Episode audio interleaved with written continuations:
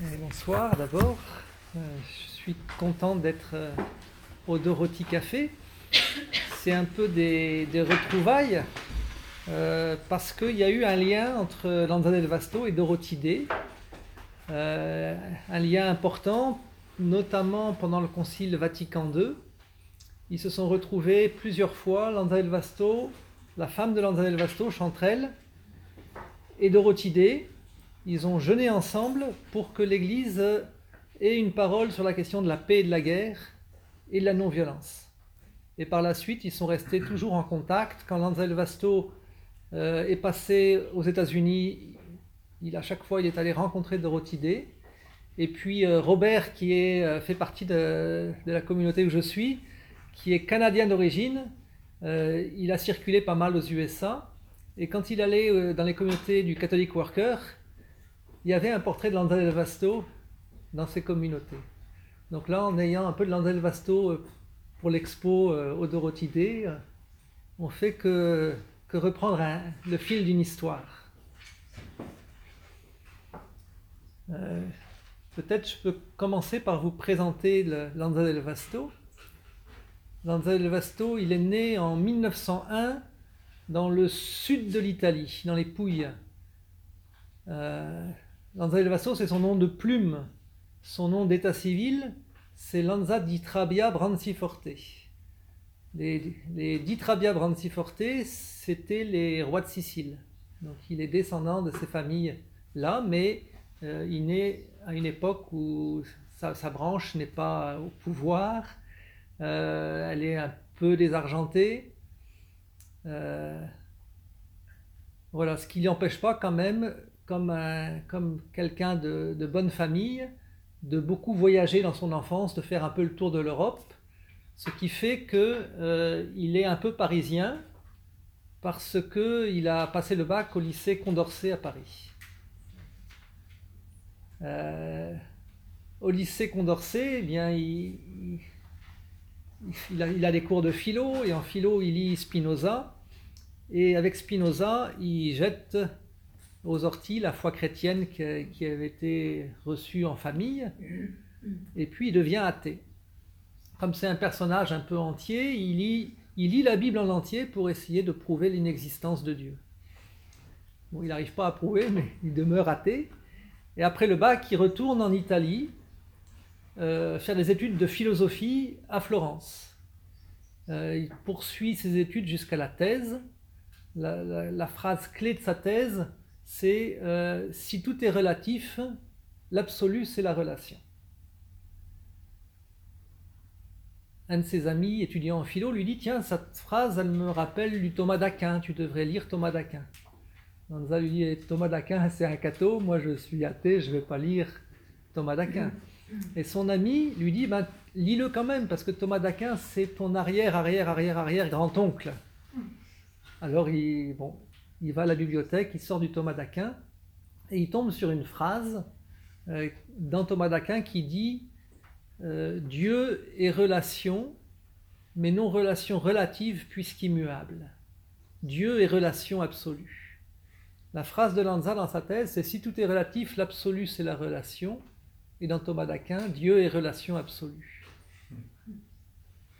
Bon, pour lui, c'est un coup de foudre. Euh, et puis, il redevient chrétien à ce moment-là, euh, en cherchant ce que ça veut dire pour sa vie d'être chrétien. Euh, c'est des années où il cherche, il ne voit pas qu'il va rentrer dans une vie professionnelle euh, ça correspond pas à, ses, son exigence et donc euh, il fait plein de petits boulots. Il a fait la plonge dans les restos parisiens, il a fait mille et un petits tra travail et, et puis il prend la route. Il a fait des, milliers de kilomètres à pied dans, toute l'Europe. Mais euh, cette situation, elle lui paraît pas tenable parce que comme il est italien, il voit l'arrivée de Mussolini au pouvoir, euh, il, voit l'Allemagne nazie qui, qui s'arme et assez vite il pressent que la guerre arrive. Et donc, euh, lié à sa foi, il y a la question de la paix et de la guerre qui devient centrale dans, son questionnement. et en Europe, ben, il trouve personne qui, lui propose des réponses à cette question. Le pacifisme, je crois qu'au Dorothy, il y, a des, il y a des cycles sur le pacifisme hein, de conférences. Le pacifisme de l'entre-deux-guerres, c'est un pacifisme d'anciens combattants euh, qui, qui a des slogans qui, qui, qui, ne, va, qui ne vont pas à Lanza. Par exemple, c'était plutôt rouge que mort, plutôt euh, brun que mort. Donc le, c'est la paix, dans ces années-là, le pacifisme, c'est la paix à tout prix, y compris en se laissant faire, en se laissant envahir, sans défendre sa liberté, sans avoir le souci de la justice. Voilà, c'est pour ça que, euh, faute de réponse en, Europe, euh, il part en Inde rencontrer Gandhi. Et la rencontre euh, avec Gandhi, c'est un tournant important de sa vie.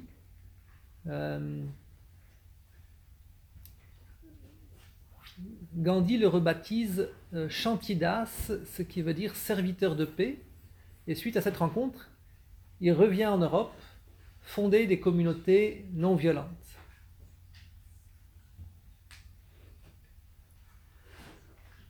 Il arrive en 1938 et commence à parler de non-violence parce qu'il pressent la guerre arriver. On le regarde avec des gros yeux. Le, public à qui, auquel il s'adresse dans cette année-là euh, ne voit pas du tout l'imminence de la guerre. Et à force de parler et de se heurter à un mur mou, il se dit peut-être je me suis trompé, peut-être je ne suis pas appelé. Et il arrête de, parler en se disant je ne parlerai que si on vient me chercher.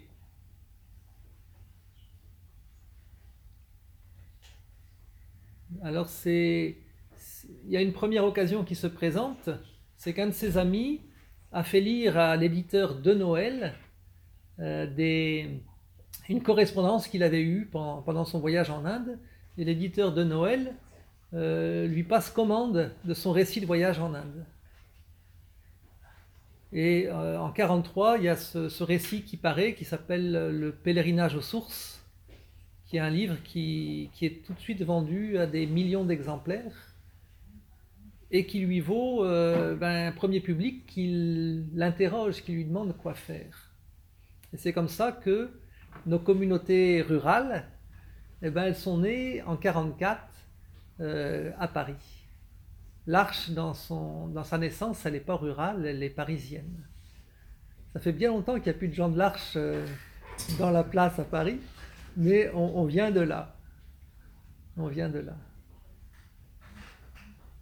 Euh, donc il y a des groupes qui se réunissent, on pourrait dire peut-être un peu comme ça peut se faire au Dorothy, j'imagine. C'est des groupes qui se voient toutes les semaines, et puis des gens qui repassent dans le courant de la semaine.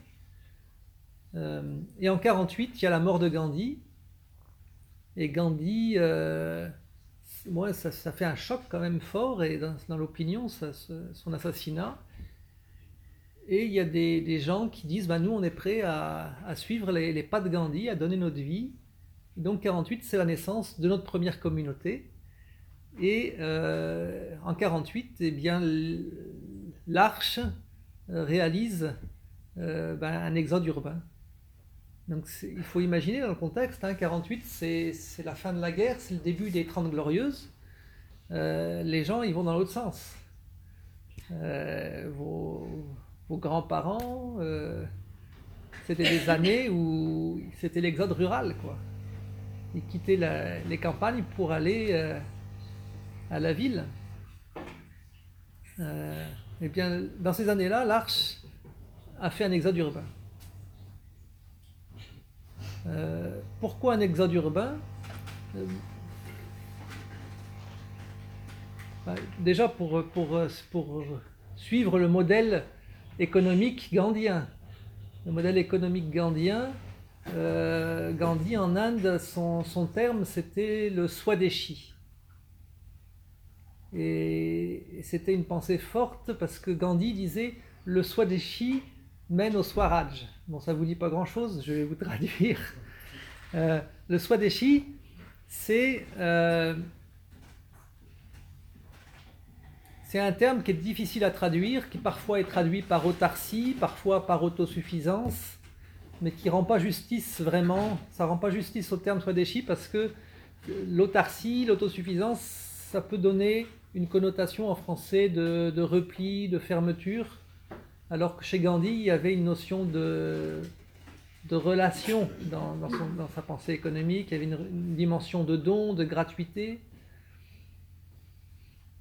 Euh, donc finalement, le, terme qui serait le plus juste pour rendre justice au terme Swadeshi, c'est la notion de subsidiarité, mais que euh, ordinairement on applique à la question politique. Euh, régime politique euh, compatible avec la foi chrétienne, c'est un régime politique qui met en place une subsidiarité dans les réponses apportées. Ça veut dire que on cherche la solution à la plus petite échelle capable de trouver la réponse. Là, c'est en économie. En économie, un, un problème, c'est un besoin. Eh bien, on cherche à répondre aux besoins à la plus petite échelle capable de trouver la réponse. Et bien pour ça, c'est beaucoup plus facile en campagne qu'en ville. Parce qu'en ville, on est tout de suite pris dans des réseaux d'échanges lointains, même si on peut après essayer de recréer des, ceintures vertes, des, on, peut, on, peut, relocaliser, mais c'est quand même plus compliqué que quand tu es en campagne, tu ouvres ta porte, ton jardin est là tout de suite. Quoi, hein. Donc subsidiarité économique, ça mène le Swadeshi, ça mène au Swaraj. Euh, Swaraj, ça veut dire le gouvernement de soi. Et donc, euh, quand, il y a le, Gandhi euh, met en place le symbole du rouet dans, l'Inde, dans le contexte de lutte pour l'indépendance, et pour reprendre la phrase de, oui, l'idée de Marx, mais tourner autrement, il y a un lien entre l'infrastructure et la superstructure. Ça veut dire que si on veut reprendre du pouvoir sur nos vies, il faut qu'on on ait du pouvoir dans notre vie économique d'abord. C'est ça que ça veut dire. Et le symbole du rouet, c'est ça qui symbolise.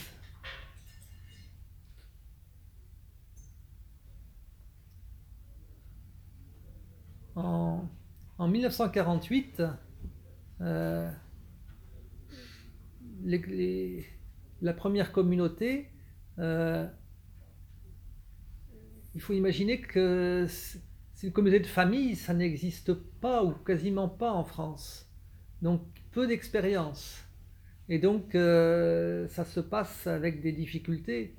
on est engagé dans la communauté deux jours après être débarqué.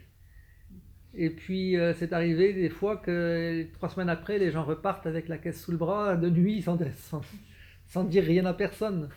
Donc voilà, c'est des communautés qui se sont structurées progressivement. On peut dire qu'il y a eu un noyau stable à partir du milieu des années 50.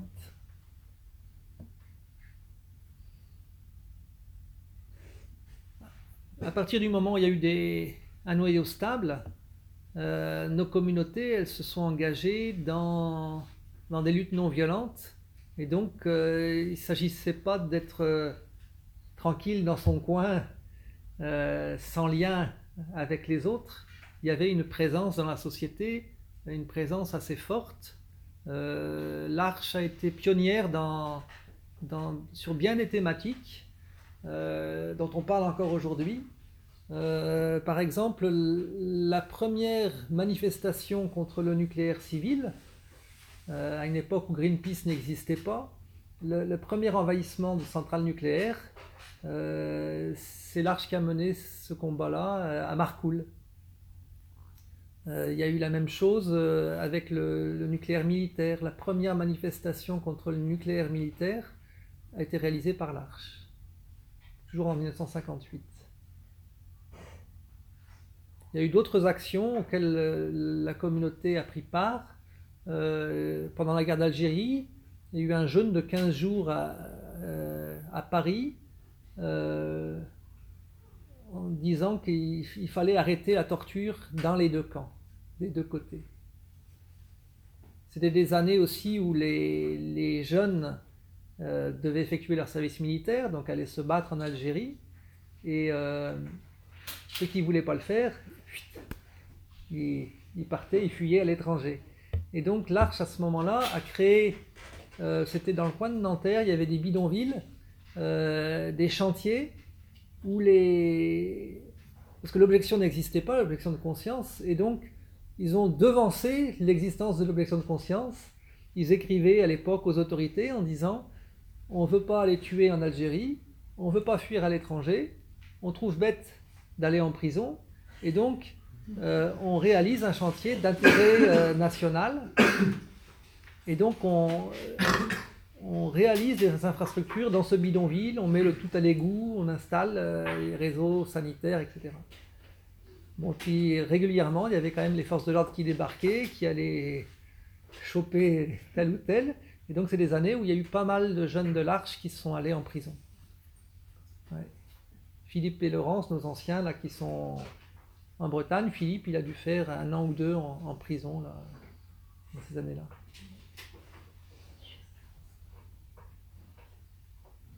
Après, euh, il y a eu une action que, qui, a, qui, a été importante, qui a, qui a fait connaître l'Arche, c'est l'action sur le Larzac. Ça, c'est dans les, toutes les années 70. Et là encore, avec une forme un peu innovante. Euh, aujourd'hui, on, connaît les, on connaît les ZAD. Euh, ben, on peut dire que l'Arche a, fait peut-être la première ZAD de l'histoire de France parce que euh, elle a squatté une ferme abandonnée en terrain militaire. Quand ils sont arrivés au début, ils ont fait face à un groupe de, parachutistes qui étaient dans l'autre moitié du hameau. Et puis, à bout d'un temps, les, parachutistes sont partis. Et l'arche est restée en étant menacée d'expulsion pendant dix ans. Et à la fin de la lutte, un groupe a pu rester. Quoi.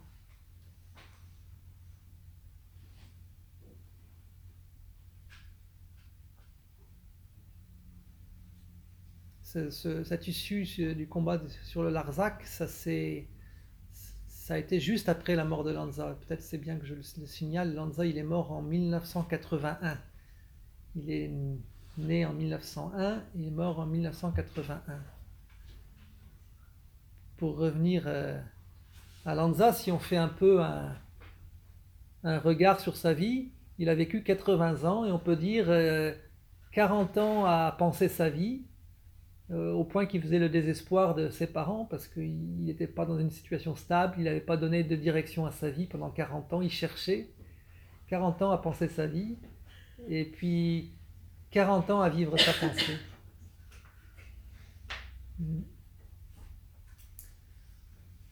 Je vous ai présenté le Lanza, euh, euh, fondateur de communauté, homme d'action.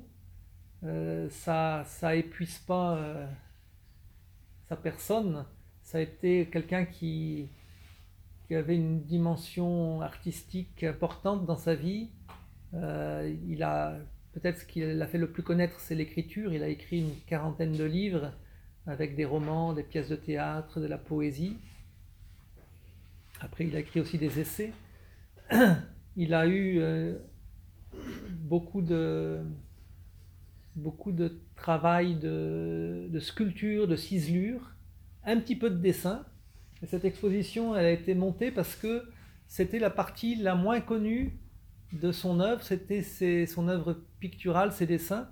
Euh, même les gens dans les communautés ne connaissaient pas ou peu ses dessins. Et puis une dimension aussi de, musique et de chant, il était un compositeur. Euh, sa femme Chanterelle était une spécialiste du chant du Moyen Âge.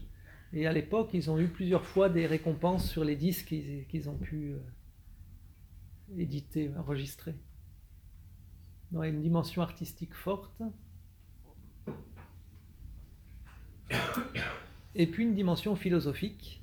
Euh, Daniel Vigny, qui est le, président de l'association des Amis de Lanza Vasto, qui est à l'origine de cette exposition et dont je fais partie, euh, Daniel Vigne, euh, il, a, réalisé en Sorbonne, il y a maintenant 8 euh, ou 9 ans, une thèse sur la philosophie de Lanza Vasto. Si vous avez la tête philosophique, vous pouvez la lire. Elle a été publiée au CERF. C'est deux petits tomes de 800 pages. Euh, mais bon, l'objet de la thèse de Daniel, c'était de dire euh, la pensée philosophique de Lanza euh, mériterait d'être connue à l'université. Il a eu les félicitations du jury, donc le jury a appris à connaître Lanza.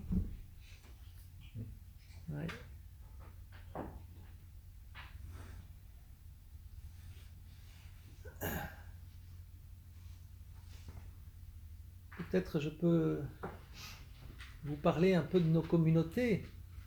Donc, euh, la vie communautaire, euh, ça ne va pas de soi dans notre, dans notre société. Hein, et particulièrement en France, il y, a des, pays qui se sont construits euh, avec une protection des communautés par rapport à la puissance de l'État. Historiquement, la France s'est construite à l'inverse. Mm. L'État s'est construit en se protégeant des communautés, et notamment ben, des, communautés religieuses. Ce qui fait que dans, l'histoire de France, il n'y a pas beaucoup de place pour la vie communautaire. Euh, et au-delà de ça, pas beaucoup de place pour euh, euh, tout corps intermédiaire entre le citoyen et l'État. c'est pour ça que pendant longtemps, après, après la Révolution, il n'y avait pas de, pensée juridique sur les partis politiques, sur les syndicats, sur les associations, sur les communautés religieuses, sur les religions. Euh, historiquement, l'école française, euh, elle s'est construite pour extraire, exfiltrer l'intelligence de l'enfant de l'influence potentiellement néfaste de la première des communautés, qui est la communauté familiale. Enfin, bref, c'est pas simple en France de faire communauté. Et, vous pouvez demander aux communautés monastiques aujourd'hui ou, ou à l'expérience de ceux qui vivent en communauté, très difficile. Juridiquement, par exemple, il n'y a pas de formule qui existe pour la vie communautaire. Donc on trouve des artifices. On crée les associations loi 1901 mais une association de loi de 1901, c'est pas une communauté, c'est autre chose. Euh, pourquoi créer des communautés dans ce, contexte-là?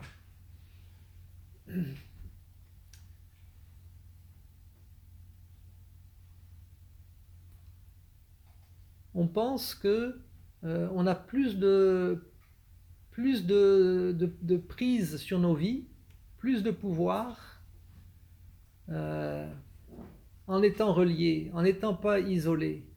Et la liberté euh, abstraite et isolée que notre modernité politique nous a inventée, cette liberté, elle crée un isolement, une solitude qui, qui est dangereuse pour la liberté. le félin, quand il s'attaque pour son repas, il s'attaque jamais à un troupeau. Il s'attaque à, une bête qui l'isole d'abord. Et on pense que, nous, en communauté, on pense que cet isolement, eh ben, il fait de nous une proie facile. Voilà, ça c'est une première raison de la vie communautaire. Une deuxième raison de la vie communautaire, c'est que euh, c'est plus facile pour, nous de concevoir euh, une vie cohérente sur les questions de justice et puis sur les questions d'écologie dans un contexte communautaire. Cette question écologique, euh, c'était aussi une, chose dont il faut rendre justice à Lanza. Euh, ça a été un des premiers en France à, porter cette interrogation-là. En 1948, donc, euh, oui, avant les Trente Glorieuses, en 48, euh, à sortir de la guerre, il disait euh, Notre avenir, c'est quoi? Ça va être, si on continue comme ça, soit l'éclatement, soit l'empoisonnement. L'éclatement, c'est s'il y a une troisième guerre mondiale qui se produit. Hein, c'était le, choc de la de l'arrivée de la bombe atomique dans ces années-là. Et puis, il disait, mais si on n'a pas l'éclatement, on aura l'empoisonnement. Et l'empoisonnement, il disait, c'est si euh, on, continue dans notre manière de paix, qui est notre système économique, euh, qui, est extractif, qui est productiviste. Euh, il disait, on aura l'empoisonnement généralisé de la terre, de l'air, de l'eau et des hommes. Thérèse, qui est, une, compagne de l'Arche avec qui j'ai vécu à la Borie, qui a aujourd'hui 95 ans, qui est encore vivante, elle disait en 48, quand Lanza nous parlait de l'empoisonnement, ça voulait rien dire pour nous. La question d'écologie, ça n'existait pas. À l'époque, euh, on suivait Lanza dans la simplification de vie, dans la vie communautaire, pour des questions de justice, euh, de justice sociale. Euh, vous connaissez la phrase de Gandhi, hein, vivez simplement pour que d'autres puissent simplement vivre. C'est ça que les premiers compagnons ont retenu. Et, la prise de conscience écologique, même dans l'arche, elle s'est faite progressivement. Et pourtant, c'est quelque chose que notre fondateur porté depuis, depuis toujours, en fait. Euh, j'ai trouvé dans son œuvre des, phrases qui qu'on pourrait penser écrites aujourd'hui. Par exemple, euh, dans une pièce de théâtre qui s'appelle Noé, il parle des instituts chérubiniques de monstruosité génétique. Euh, une autre phrase qui m'a évoqué le réchauffement climatique, toujours dans Noé, il parle de par nos machines, nous allons brûler à feu des continents entiers.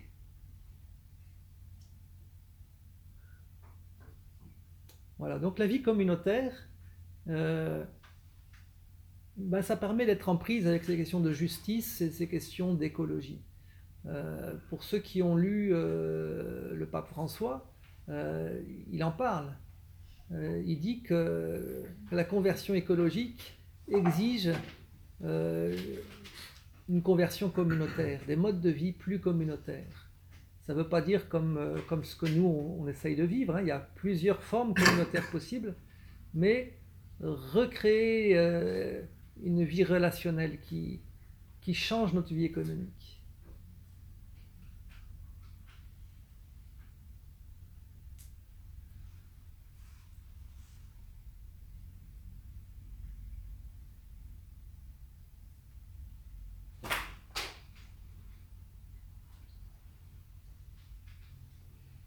La question de la paix et de la guerre, hein, je vous ai dit que Lanza l'a porté euh, dans les années 30 quand il est allé euh, rencontrer Gandhi.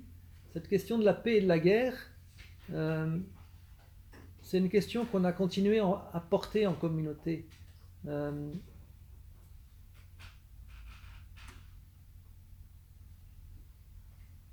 Lanza, dans son enseignement, essaye de, donner une définition du péché originel. Alors le péché originel, euh, il en fait une relecture qui n'est pas, pas destinée euh, uniquement aux croyants. Il, prend la Bible pour, euh, pour y apprendre quelque chose sur l'homme. Sur Dieu peut-être, c'est une autre question, mais déjà sur l'homme. Et donc il tire de ce récit euh, une interprétation euh, en disant quelle est quelle est l'explication de qu'il faut donner à ce péché originel, comment le comprendre? Euh, et alors il, y a tout un développement dans un livre qui s'appelle La montée des âmes vivantes, et sa, clé de lecture, son interprétation, c'est pour lui, le péché, c'est l'esprit de profit et l'esprit de domination. Cet esprit de profit et cet esprit de domination, ben, dans sa forme la plus accomplie, la plus aboutie, euh, c'est la guerre. Euh, mais euh, nos paix, nos, époques de paix, ne sont pas étrangères ni à, la recherche de profit, ni à la recherche de domination. ce qui fait que nos paix sont souvent soit la préparation, soit le prolongement de nos guerres. Euh, vous connaissez, euh, vous connaissez la, phrase euh, de Clausewitz, la guerre c'est la politique continuée par d'autres moyens. Eh bien, on pourrait dire, on pourrait renverser la formule, on pourrait dire la politique c'est la guerre continuée par d'autres moyens. Et puis nos économies modernes c'est la guerre continuée par d'autres moyens. Euh, guerre à la nature, guerre, euh, pas seulement, guerre aux autres hommes. Hein, c'est la, compétition économique, la rivalité économique euh, qui. Plonge des, gens dans la misère à travers la planète. Elle, tue des hommes. Et peut-être qu'elle se retrouve à la fin plus destructrice encore que nos guerres, parce que nos guerres euh, durent moins. Voilà. Et donc, dans nos vies, il y a cette dimension de guerre, guerre euh, contre les autres hommes, guerre contre la nature, et euh, on peut retrouver ça en nous-mêmes. Comment on retrouve ça en nous-mêmes? Alors ça, c'est un autre aspect de l'enseignement de nos communautés, euh, qui est toute la dimension de vie intérieure.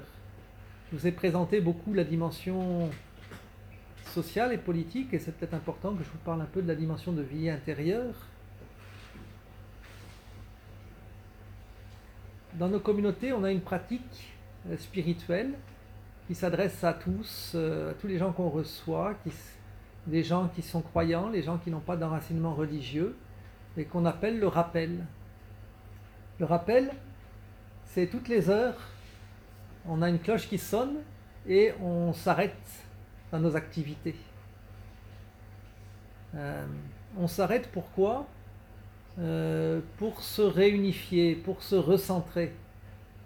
Euh, je ne sais pas si vous avez ce sentiment-là, mais dans nos vies, on a énormément d'occasions de se disperser. Euh, on est toujours en train de courir. Et parfois on en oublie, mais pourquoi on court comme ça à longueur de temps? Et bien, le rappel, c'est la proposition de s'arrêter. De s'arrêter pendant une minute, de courir et de se retrouver avec soi-même.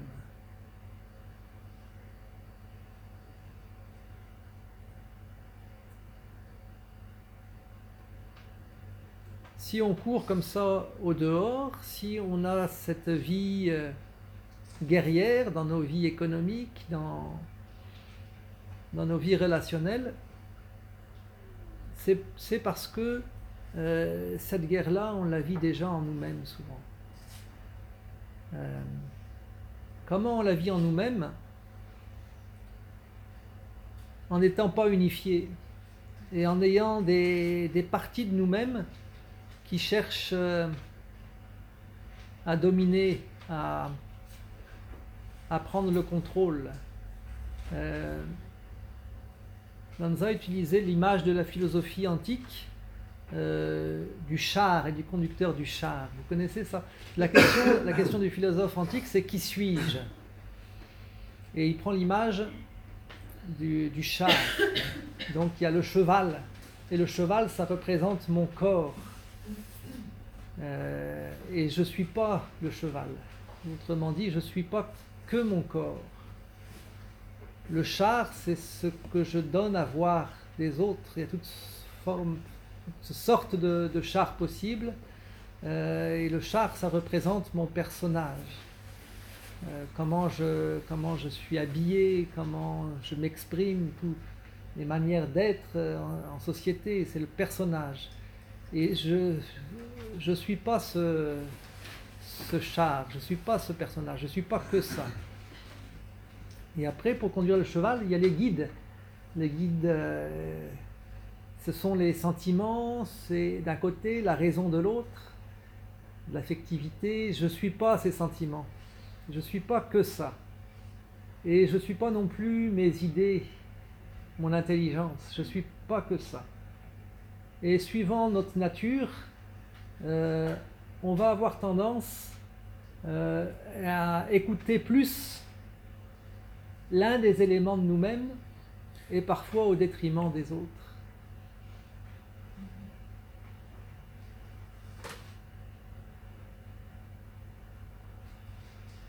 Mais le rappel, c'est un exercice qui nous aide à essayer de, de ne pas s'identifier à l'un de ces éléments au détriment des autres.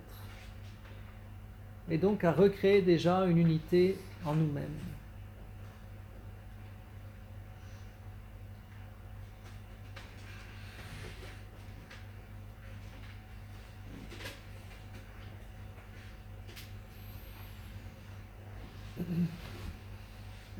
Peut-être c'est bien maintenant que je, vous dise un peu plus concrètement ce qu'on vit au Genvez. Donc au Genvez, euh, en Bretagne, on est une petite communauté en fondation. Euh, avant, on vivait à la Borinoble, qui est la communauté mère de l'Arche où Lanza est enterré. Et puis, euh, on est un petit noyau à avoir voulu revenir aux textes sources, aux règles sources de nos communautés. Euh, un petit peu comme par exemple les cisterciens à une époque ont pu faire par rapport aux bénédictins, eh bien nous on a cherché à revenir à, nos règles primitives et c'est pour ça qu'on est parti de la Borinoble et on a cherché un lieu, on, a atterri en Bretagne. Alors en Bretagne, ben, c'est le défi d'une fondation. Euh, on était deux familles. Aujourd'hui, en comptant les gens qui, sont là pour, euh, pour une année, on est, euh, on est combien on est, on est une petite dizaine d'adultes, euh, plus les enfants. Il y a euh, deux, trois, il y a huit enfants en tout de la communauté. Enfin, c'est pas des enfants de la communauté, mais qui sont dans la communauté. Il faut que je précise parce que parfois c'est une question qu'on a. L'autorité éducative, elle reste aux parents. Euh, voilà, donc ce projet de fondation, on est, une économie rurale, donc on a 30 euh, hectares de terre, dont 6 de forêt, nous laisse 24 euh, hectares agricoles. vu de Paris, ça paraît peut-être beaucoup, mais la moyenne des exploitations agricoles en Finistère, c'est 90 hectares. Et souvent, avec 90 hectares, c'est difficile de faire vivre une famille. Donc nous, on est sur 24 hectares et notre projet, euh, ce qui est écrit dans notre règle, c'est de pouvoir faire vivre entre 6 et 9 familles. Parce qu'à 9 familles, on fait comme les abeilles, il y en a 3 qui partent en essaimage. Donc il a fallu monter une économie, donc on a, euh, développé, repris et développé une activité de maraîchage, euh, on est en bio, hein. donc on fait un hectare et demi de maraîchage, avec euh, deux marchés à la ferme, deux marchés à l'extérieur. On a 200 poules pondeuses. Alors ça c'est pareil, vu de Paris, ça paraît peut-être beaucoup 200 poules pondeuses. Euh, pour vous donner un élément de comparaison, le plus petit aviculteur bio du Finistère, c'est 5000 poules pondeuses. Souvent les élevages c'est 200 000, 300 000, 500 000, 1 million ça arrive.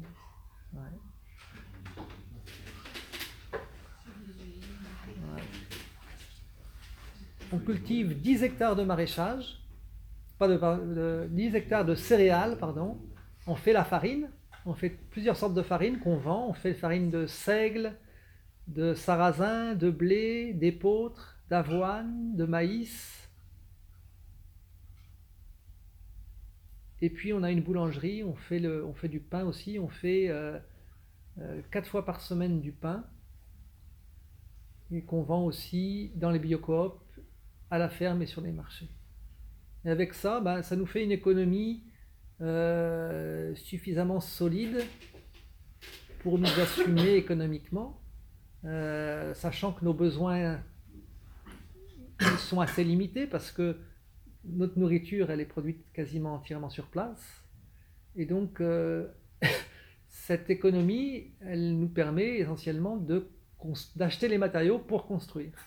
Et donc, si vous venez nous visiter un jour, peut-être, vous verrez, on est, on est un vaste chantier. on est en permanence en train de construire et reconstruire pour que la communauté puisse bah, se développer. Euh, notre salle commune, euh, c'est pas pas la salle du Dorothy. Hein. Actuellement, notre salle commune, elle doit faire euh, peut-être 30 mètres carrés, ce qui est très peu hein, quand on a quand on accueille. on est trop serré évidemment. donc on est en train d'essayer de, de, réaliser une salle commune, mais faire faire les choses avec les moyens pauvres, en retroussant les manches, ben, ça prend du temps. Et donc, euh, on le fait petit à petit avec les années.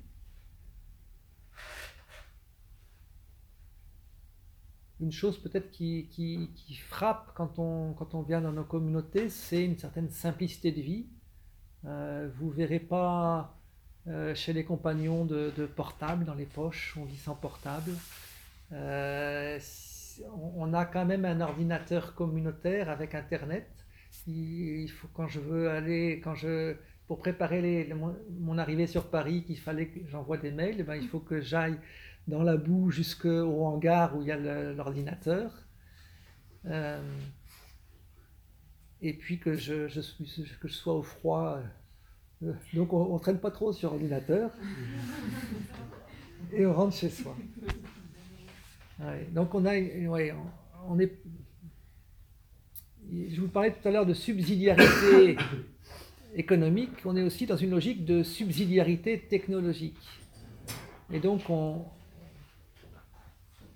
on ne vit pas absolument sans technologie, mais on essaye, dans toute la mesure où on en est capable, euh, que ce ne soit pas au centre, au cœur de nos vies.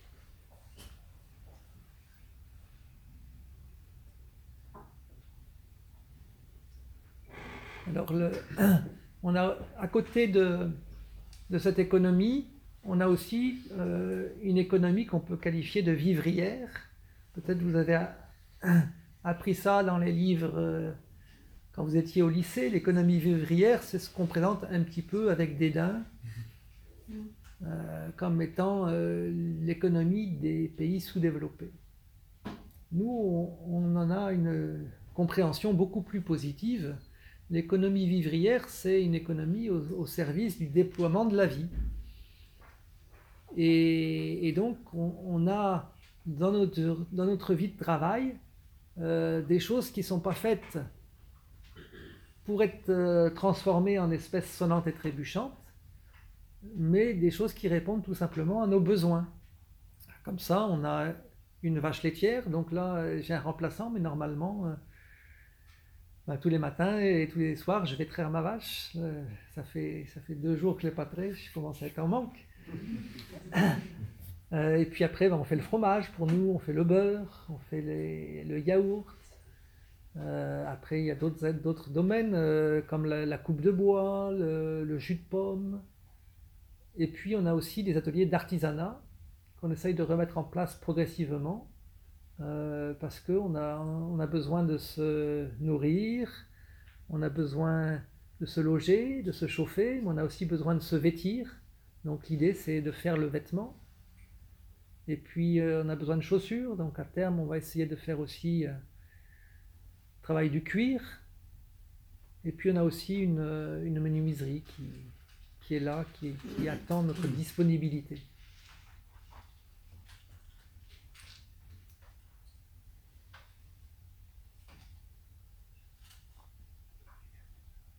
Et peut-être pour compléter, eh bien, dans nos vies communautaires, il y a une dimension spirituelle euh, avec des temps d'enracinement dans sa tradition religieuse pour ceux qui en ont.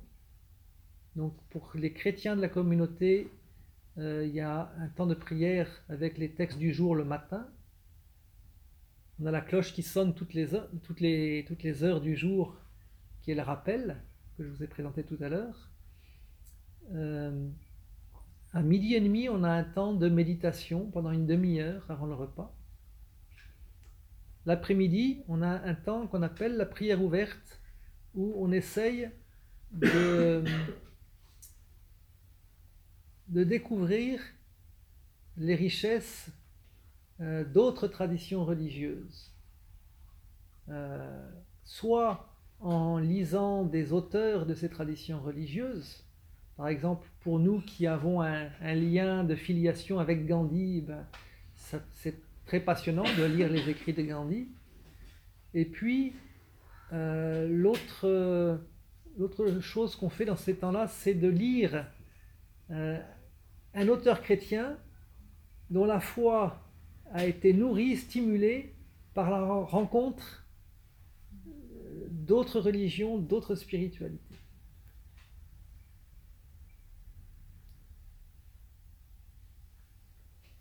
Voilà, peut-être euh, autre élément aussi, ben, c'est la dimension d'accueil. On est une communauté qui, qui essaye d'avoir une vie d'accueil euh, où euh, alors on a une petite hôtellerie, on peut accueillir deux, trois personnes à la fois, mais des gens qui, veulent partager nos, vies pour une semaine, ben, ils, peuvent écrire à la communauté et c'est riche pour nous parce que dans une vie rurale, euh, on ne bouge pas beaucoup, on a un travail assez sédentaire. Euh, et l'accueil, ben, c'est un poumon pour la communauté, c'est une respiration. On, connaît euh, les réalités de vie de, des gens qui passent chez nous et c'est toujours riche d'avoir ce partage-là.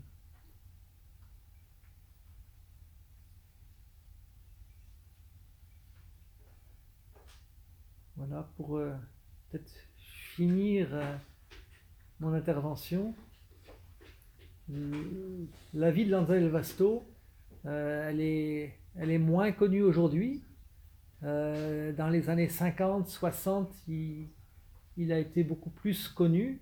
Il a compté pour, euh, pour euh, toute une génération. Il y a beaucoup de gens qui ont 80 ans, 85 ans, dont on reçoit les courriers et qui nous disent la rencontre de l'André Vasto, ça a été un, tournant dans ma vie.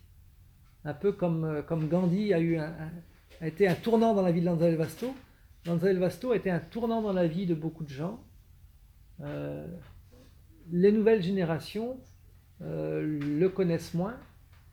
Euh, je pense que son, son œuvre, elle se révèle d'une actualité pour, pour, notre époque. je crois que son message, il a, il a une valeur pour aujourd'hui. Voilà, on m'avait demandé trois quarts d'heure. Merci. Je suis à trois quarts d'heure. On va faire un temps de, questions. Si vous avez des questions, vous pouvez euh, les poser. Euh,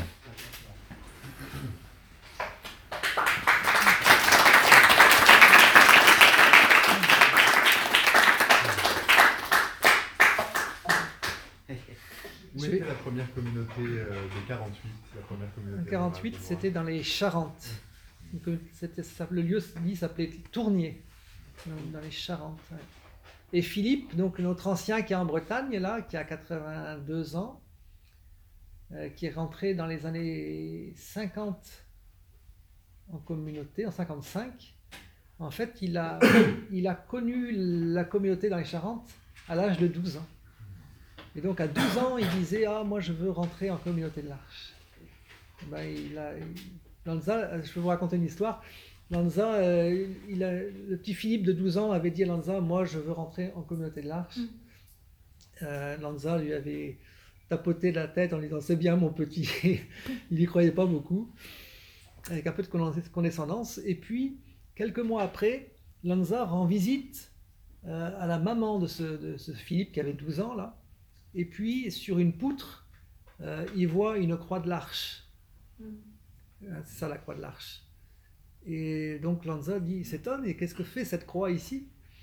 Et euh, c'est Philippe qui lui répond, ben, il y a maman qui se, qui se tape la tête sur la poutre, euh, et quand elle se cogne, elle jure, et donc je lui ai fait une croix de l'arche pour qu'elle fasse un rappel. Et là, Lanza tient, dit, tiens, peut-être qu'il a de l'avenir, ce petit. Et effectivement, à 82 ans, il est encore là, quoi, dans la communauté. Est-ce que vous pouvez nous dire un peu, dans, quand vous dites rentrer en communauté, un peu les systèmes de vœux qu'il y a de... Ouais. un peu ça Ouais. Donc, ben, comme j'ai dit au début, en 48, on, au bout de 24 heures, on était engagé dans la communauté, et puis au bout de trois semaines, on partait sans rien dire à personne. Donc c'était pas très durable. Et donc il a fallu euh, structurer un petit peu l'entrée dans la communauté. Et Philippe a été l'occasion de cette structuration-là parce qu'il est rentré à, à, 20 ans, mais à l'époque la majorité était à 21 ans. Et donc il ne pouvait pas rentrer dans les vœux. Et donc ça a été, avec Philippe, ça a été le premier novice. Et donc euh, petit à petit, ça s'est structuré comme ça dans nos communautés où euh, l'entrée se fait progressivement. Donc on commence le, parcours en venant faire une semaine de stage. C'est renouvelable ce court stage jusqu'à une période de un mois au plus. Après, on, nous est demandé de repartir. Et puis si cette expérience s'est révélée forte pour nous, qu'on a envie de revenir pour plus longtemps, on réécrit pour venir passer une année. C'est ce qu'on appelle le long stage. Après une année de long stage, on peut demander, si on est toujours motivé, le postulat, le postulat qui dure une année. Après une année de postulat, on peut demander le noviciat qui dure une année. Euh, dans le noviciat, on est lié à la communauté par une promesse. Après le noviciat d'une année, on peut demander les vœux on devient compagnon de l'arche, ce sont des vœux qui sont dans l'esprit définitif et par prudence qui sont annuels. Les sept premières années. Et après sept ans dans les vœux annuels, on a le droit, mais on n'est pas obligé, de demander les vœux perpétuels. Euh, donc ça ressemble fortement à un parcours monastique. Je vais introduire une nuance, c'est que chez les moines, euh, quand, tu, quand tu es dans la communauté pour plus de trois semaines, c'est que tu es dans la perspective de rentrer. Tu es candidat à rentrer. Mm. Chez nous, euh, c'est à partir du postulat qu'on est candidat à rentrer. Donc on a des familles qui viennent chez nous pour une année, l'année de long stage, qui est une année de formation, une année d'expérience, de découverte de la vie communautaire, de la vie rurale, du travail des mains, de, voilà, mais c'est une année un peu qui n'est pas fléchée vers le postulat. Euh, je dirais pour, euh, pour qu'il y ait un couple de postulants, il faut qu'il y ait 30 couples de long stage. Ça te donne une idée que euh, c'est pas pas fléché quoi. Le long stage chez nous c'est un temps euh, de découverte gratuite qui, qui, qui peut aider dans la vie des gens, mais qui ne sont pas tournés nécessairement vers la communauté. Et on a aussi des, gens qui, après une année de long stage chez nous, euh, s'engagent comme alliés de la communauté. Et alliés, c'est euh, un lien avec la communauté et c'est euh, la volonté de suivre les directions de l'arche hors communauté.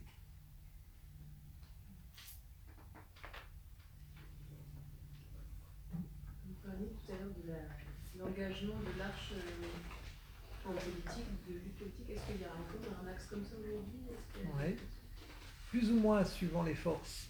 Mais peut-être euh, vous avez entendu parler des faucheurs volontaires, ah hein, les OGM.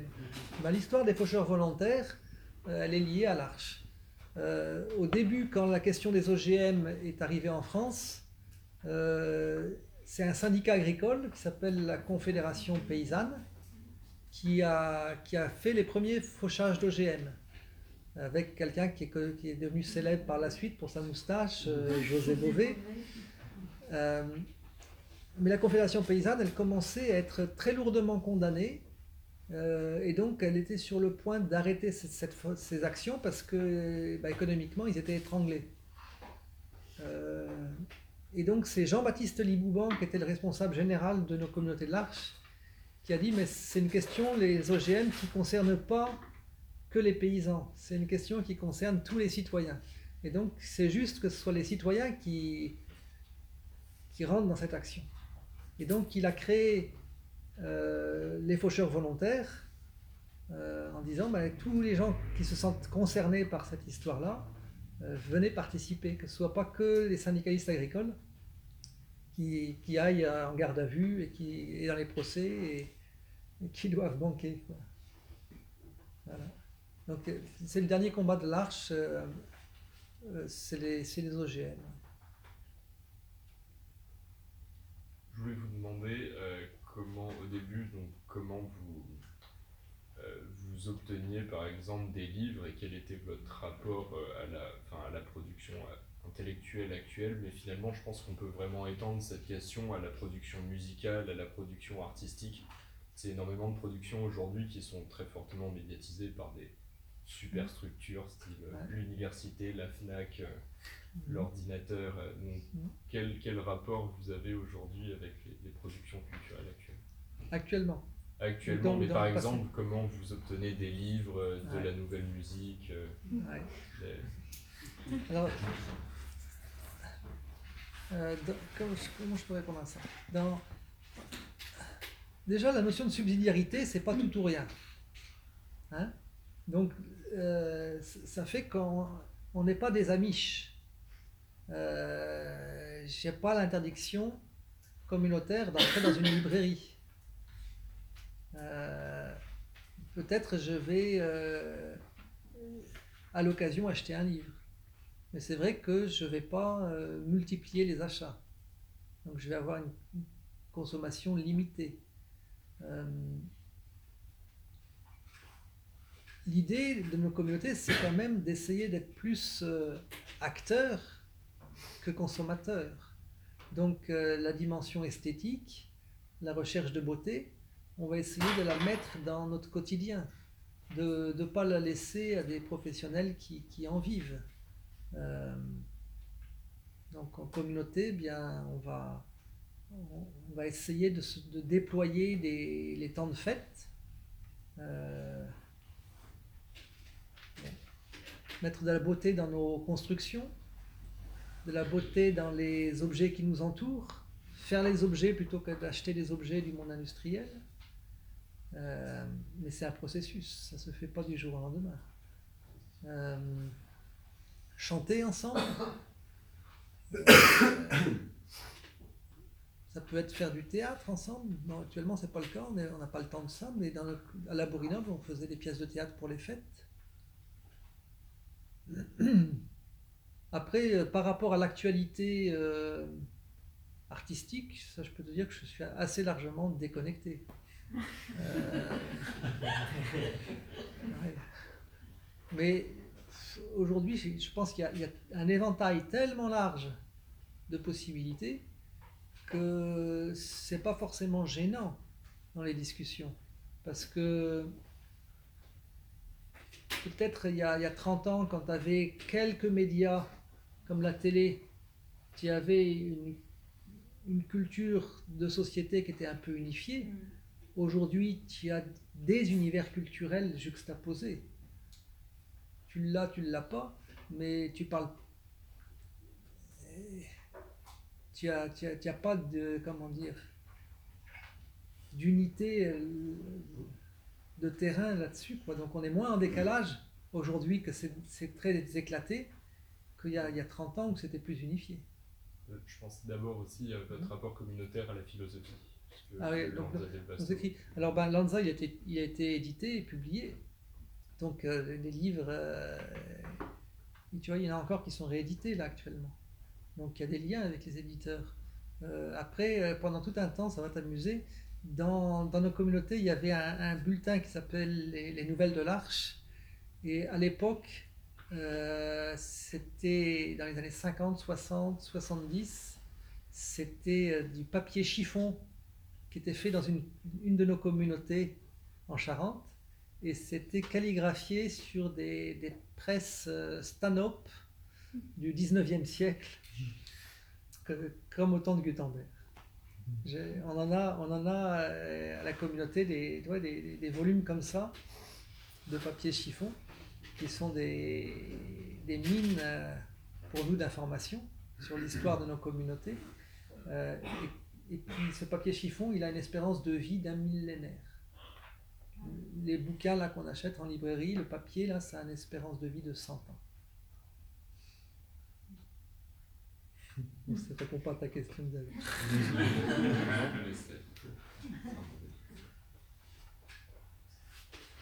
Ouais. C'est quoi le quotidien, euh, une journée normale chez vous On se lève à quelle heure on Ouais. Euh, donc, euh, avec les réalités de, de famille, on a, des, on a des rythmes différents. Je peux te, parce que ça dépend de l'âge de nos enfants. Je peux te donner euh, mon rythme. Mon rythme dans la journée, je me lève à 6h moins le quart. Euh, mon garçon, il se lève à 6h30. Euh, à 7h, je le conduis en voiture jusqu'au bus qui est à 500-600 mètres.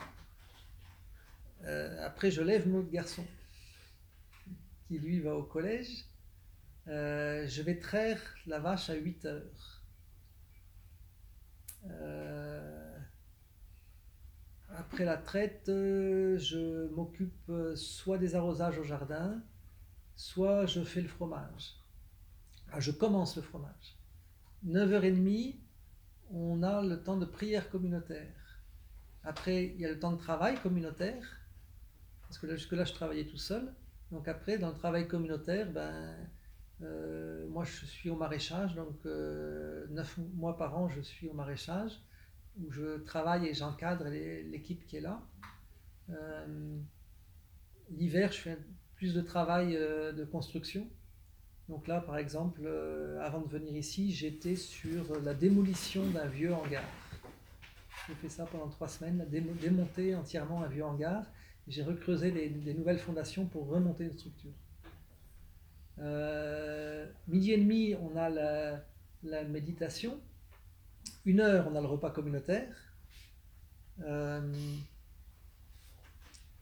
deux heures et demie, euh, on reprend le travail jusqu'à 6h30. À 4h, on a une autre prière communautaire. On a toujours le rappel qu'il sonne toutes les, heures. Voilà, ça c'est ma journée à peu près. Euh, Il faut rajouter à ça un temps de chapitre le, lundi soir. Le chapitre, c'est le lieu où on prend les décisions. Donc ça, je ne vous ai pas parlé de ça, le chapitre. Euh, comment on prend les décisions? On prend les décisions à l'unanimité.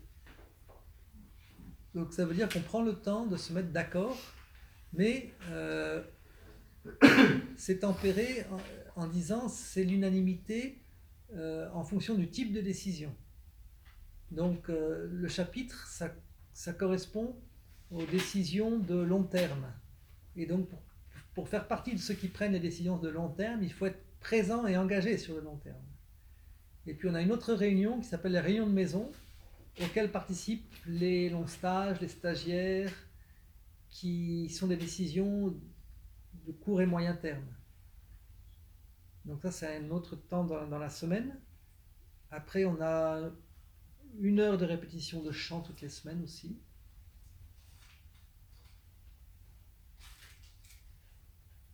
Le mercredi soir, je fais la formation des longs stages.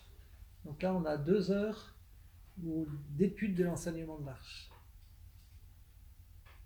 Euh, Le samedi soir, on a une fête communautaire. Euh, et puis moi, je fais le, le marché à Pont-l'Abbé le, le samedi matin. Voilà, ça te donne une idée de la journée et de la semaine. Les dimanches Le dimanche, il est familial. Donc on n'a pas de temps communautaire. À la Borie, on avait le repas du midi qui était communautaire. On n'avait pas de repas le samedi soir. Et nous, on a décidé de mettre un repas de samedi soir pour laisser plus de temps à la famille le dimanche. Est-ce que tous les enfants de la communauté, ou la majorité, vont à l'école euh, à l'extérieur, à l'école Alors public ou privé, ça dépend des, des possibilités et des de l'intérêt des écoles. Euh, Enfin, le fond de ma question, pardon, c'est Ouais. c'est est-ce que les enfants ont un, un rôle à la communauté? Euh, on n'est pas une communauté euh, euh, les communautés amish, c'est des, on peut dire, c'est des églises. Et donc, les enfants sont normalement destinés à rester. Dans nos communautés, euh, c'est pas le cas. Euh, il peut se présenter un enfant qui, qui, veuille euh, continuer la vie communautaire. Si c'est le cas, on lui demande d'aller dans une autre communauté que celle de ses parents. Euh, pour pas euh, arriver à quelque chose de clanique. Et donc, nos enfants, ben, alors dans l'histoire de l'Arche, il y a eu une école à la Borinoble parce qu'il y avait beaucoup d'enfants et, et parce que l'école euh, publique, elle était euh, très loin. Donc euh, l'école était sur place et puis il y avait la pensée pédagogique de Gandhi qui s'appelle le Naïm Talim.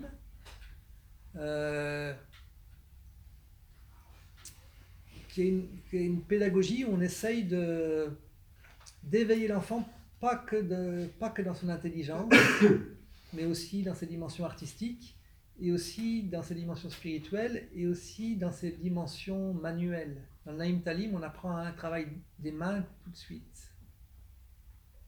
Euh, nous, on est arrivé en Bretagne, euh, il fallait qu'on monte l'économie, on été deux couples, euh, il fallait qu'on construise les maisons, impossible de faire l'éducation nous-mêmes. quoi. Et puis, euh, on arrivait dans un pays, il fallait aussi euh, se faire accepter dans un pays. Et la présence des enfants à l'école, elle l'aide énormément à s'intégrer euh, dans, un, dans une petite campagne. Quoi. Donc nos enfants, on les envoyait à l'école du village. Et puis après, ben, ils sont partis au collège, au lycée, un peu plus loin. Euh,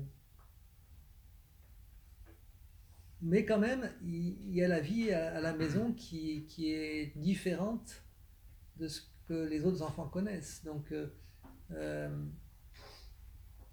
il y a quand même une imprégnation forte de la vie communautaire sur nos enfants. Euh, bah, ce qui n'empêche pas d'être à l'écoute de leurs besoins.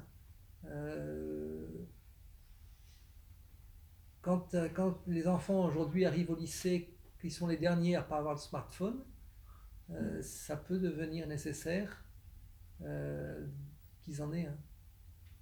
Euh, moi, mon dernier, là, euh, Amos, il a eu un smartphone il y a une semaine.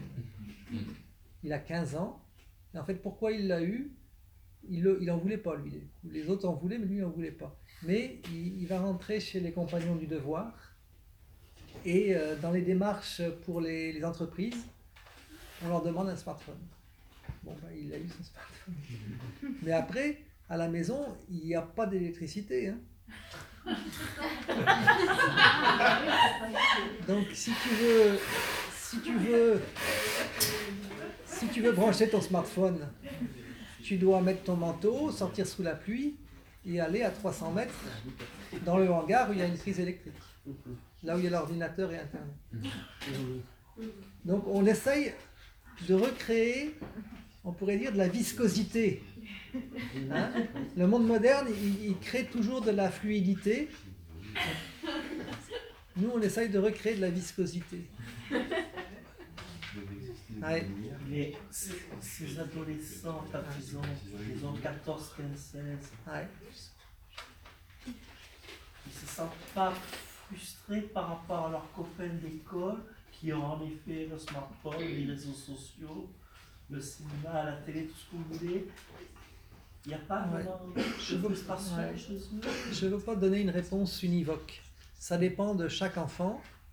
Et globalement, si on doit essayer quand même d'élargir, d'avoir une réflexion globale, euh, ce que je crois pouvoir dire, c'est que euh, évidemment, il y, a des- il y a des phases de questionnement de l'ado, de, de- de difficultés, mais hors communauté, je ne crois pas qu'il y en ait moins. Euh, et que ce soit en communauté ou hors communauté, je dans mon observation, ce, que, ce qui me semble être la variable la plus déterminante, la plus pertinente, c'est l'unité des parents. Quand euh, les parents sont heureux ensemble et unis, bien unis sur le projet de vie, euh, ça, ça aide énormément euh, pour que l'adolescence se fasse sans, sans crise majeure. Je ne dis pas qu'il n'y aura pas de crise, mais ça prendra pas des rarement des proportions euh, Et dans nos communautés, les enfants qu'on a vus les plus en difficulté, avaient- et donc euh, le plus en, mal-être par rapport au décalage qu'ils pouvaient avoir avec les copains-copines, c'était des enfants qui avaient des parents eux-mêmes en, difficulté entre eux.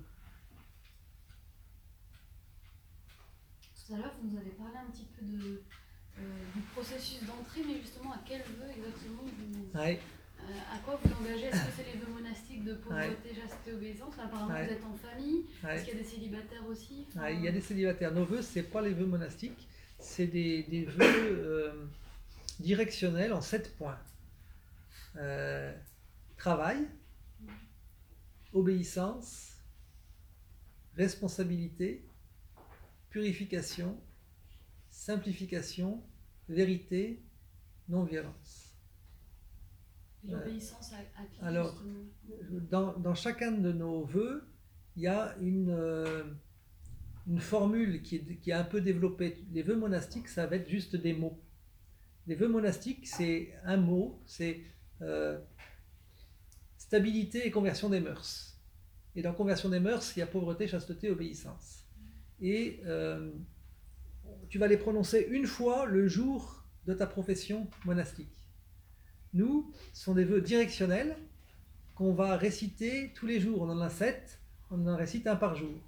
Et donc tu me poses la question de l'obéissance. L'obéissance, euh, la formule c'est comme ça, d'obéir aux règles et aux disciplines de l'arche qui servent la volonté commune et en font une loi vivante, et de nous rappeler les uns les autres à l'obéissance. Voilà, donc obéissance euh, à nos responsables qui mettent en œuvre des décisions qu'on a prises, je vous ai dit tout à l'heure, à l'unanimité.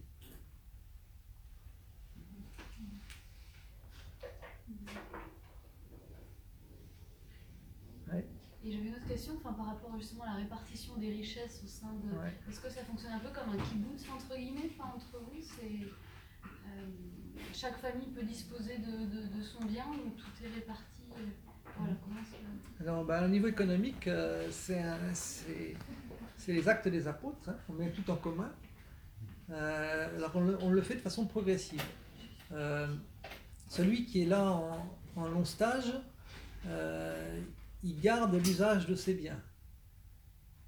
Quand tu entres dans le postulat, on te demande de plus utiliser tes biens, mais tu ne les donnes pas à la communauté. Tu les mets de côté, tu les laisses. euh, ta voiture dans le, dans le postulat, tu, tu la mets sur cale et tu partages les voitures communautaires. Euh, et après, quand tu es dans les vœux, euh, en principe, tu, tu es dans un, dans un processus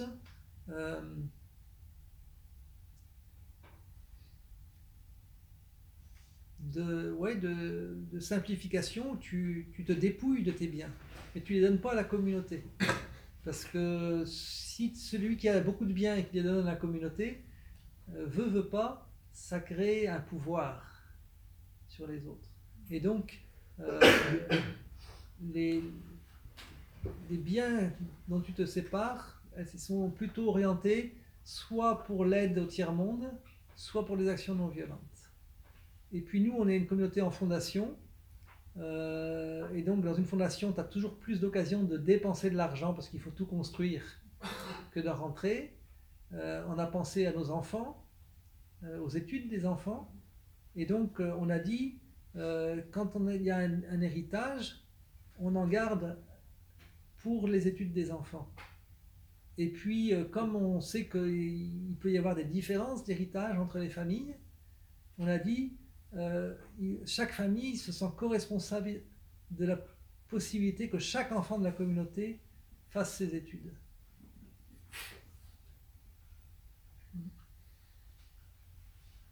Est-ce que vous pouvez nous parler un peu plus de ce principe assez structurant dans la, dans la pensée de Lanza qui est celui de la non-violence? Ouais. qui, euh, si j'ai bien compris son parcours, lui a aussi été beaucoup inspiré par Gandhi Ouais. et par une lutte non violente en, en Inde qu'on comprend assez bien dans son contexte Ouais. historique Mhm. et qui est plus difficile à comprendre euh, dans un contexte européen à cette époque d'après-guerre justement. Mhm. À quoi s'applique cette non-violence et pourquoi est-elle si structurante en fait dans les communautés de l'Arche Alors, la non-violence, euh, c'est c'est une méthode d'action, et c'est plus qu'une méthode d'action. C'est une, une manière d'être, et c'est euh, une manière de vivre. Et, et tu as entendu que j'ai fait des... J'ai tendance, moi j'ai tendance, je vois qu'à Paris on a tendance à vous voyer, moi en communauté j'ai tendance à tutoyer. Euh, vous m'excuserez. Euh, la- oui, tout à l'heure, je disais que il y avait de la guerre dans nos temps de paix. Et une phrase de Lanza dit euh, le non-violent objecte au moins autant à la paix qu'à la guerre. Donc euh, voilà, il ne faut, pas- avoir une, vision qui réduirait la non-violence juste à un moyen de lutte. C'est un moyen de, lutte, mais c'est plus que ça. Euh, et non violent, euh, la recherche d'une vie qui ne soit pas mue par une volonté de profit ou de domination. Euh,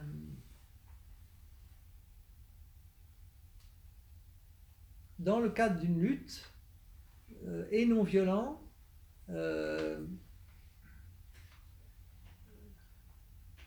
l'intention de, de trouver des, des moyens pour parler à la conscience de ton adversaire.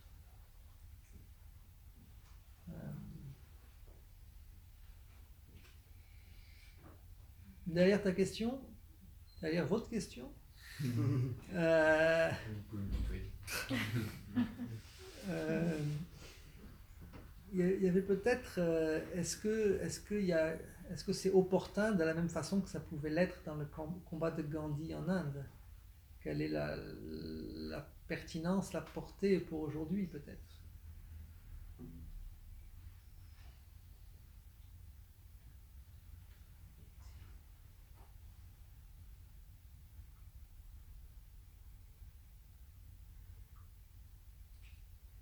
On est dans une époque, une société où je pense euh, il y a un certain durcissement dans les relations. Euh, on voit que les, mouvements sociaux, notamment, euh, sont dans l'idée que les gouvernants sont absolument sourds à toute revendication tant qu'il n'y a pas un niveau de violence qui, qui le contraigne. Euh,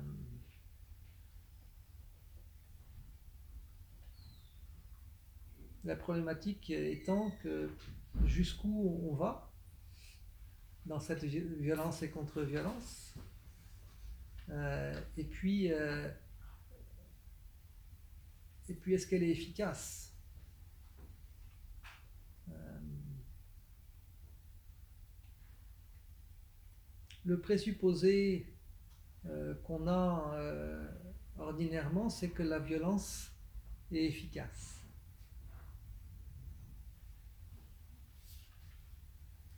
On peut, on l'interroger, cette, évidence. Euh,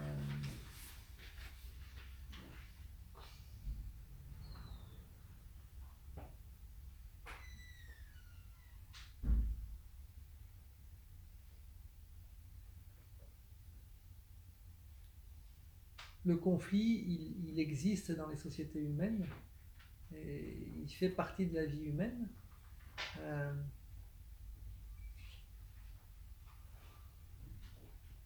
La question, c'est comment on le, comment le résout. Euh,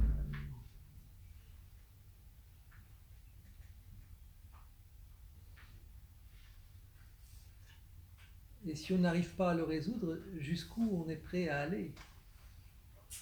Euh,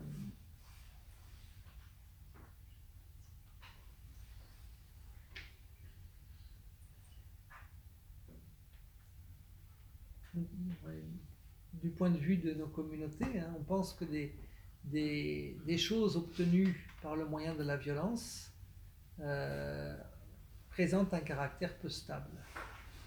Parce que l'autre euh, dès que tu auras baissé la garde, dès que tu seras en situation de faiblesse, euh, ben, essaiera de reprendre son l'avantage. Et donc le, la non-violence est peut-être une, solution, euh, une réponse moins rapide, euh, mais peut-être plus féconde sur le long terme. Euh,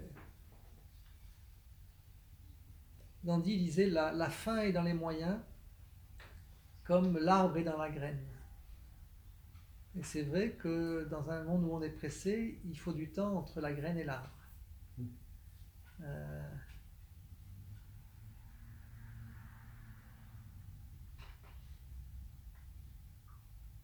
mais dans, notre monde qui, pense que, que en termes d'efficacité, euh, il faut peut-être faire un pas de côté. Parce que l'efficacité, elle peut se révéler être une, efficace à la destruction. Et pour reprendre euh, l'image de la graine et de l'arbre, euh, dans, dans la croissance végétale, dans la, dans la fécondité, on va vers la vie et pas vers la destruction. Voilà, ça c'est notre, notre petit, nos. Euh, qui je crois pas être très partagées dans notre monde, dans notre temps. Merci beaucoup Benoît. Été pour les questions? Prolonger la discussion euh, au bar pour ceux qui le désirent. Également des livres qui sont à disposition pour mieux connaître Lanza del Vasto et sa pensée. Euh, si vous voulez parler de Benoît, euh, vous pouvez continuer autour d'une bière. On va continuer la soirée autour du bar. Merci beaucoup. Merci.